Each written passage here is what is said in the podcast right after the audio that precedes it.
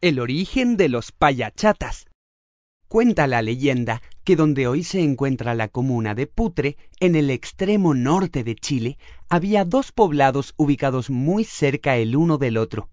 Ambos pueblos peleaban continuamente por el dominio de esas tierras.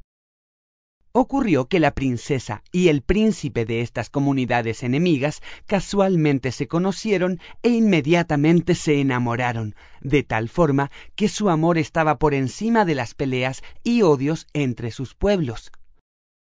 Las familias de ambos jóvenes no entendían este amor.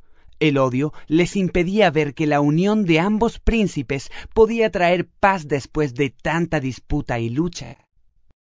Las familias intentaron todo para separarlos, pero los jóvenes más se unían. No sirvieron de nada los rituales mágicos, las amenazas ni las mentiras.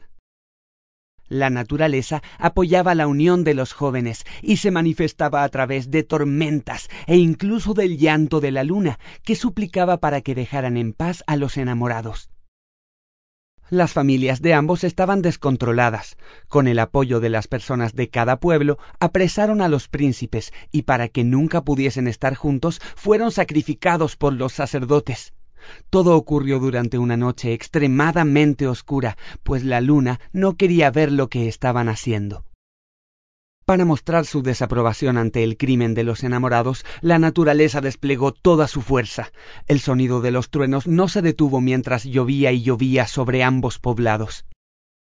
Cuando la lluvia se detuvo, los poblados habían desaparecido bajo las aguas. En su lugar, dos deslumbrantes lagos lucían apacibles y hermosos. Eran el lago Chungará y el Cotacotani. La leyenda dice que es posible ver a los dos enamorados navegar por los lagos en una pequeña canoa, juntos y en paz.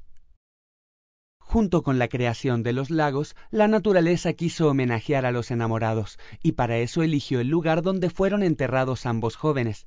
Allí se levantan desde entonces dos hermosos volcanes, el Parinacota y el Pomerape, también llamados los Nevados de Payachatas.